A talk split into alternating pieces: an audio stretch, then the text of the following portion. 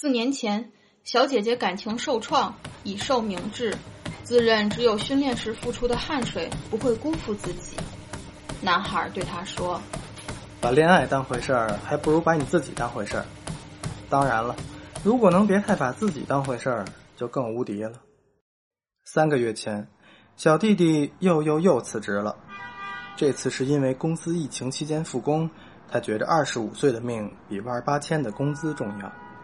女孩对他说：“嗨，不就啃老吗？人嘛，或早或晚，总有一天会搞砸自己的人生。就像恋爱，就像工作，就像广播。一件事情如果不喜欢，往往可以讲出一万条理由。同样是一件事，如果能起始，做着也还顺溜，它的来龙去脉反而让人浑然不觉。就这样。”我们酝酿了一年多的懒得广播，终于说了第一句“大家好”。Hello，大家好，大家好，大家好。我们是有容和 AB 两个在理智与情感间拉扯挣扎的不甘青年。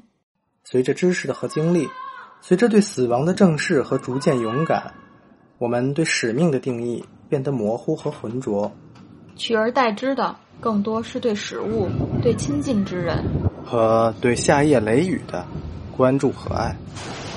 我们开始自作主张的重新定义有价值的事业和生活，干点自己能干的，顺从自己的懒，在不费力处得。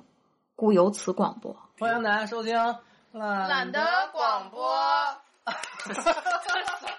有生之年，狭路相逢终不能幸免。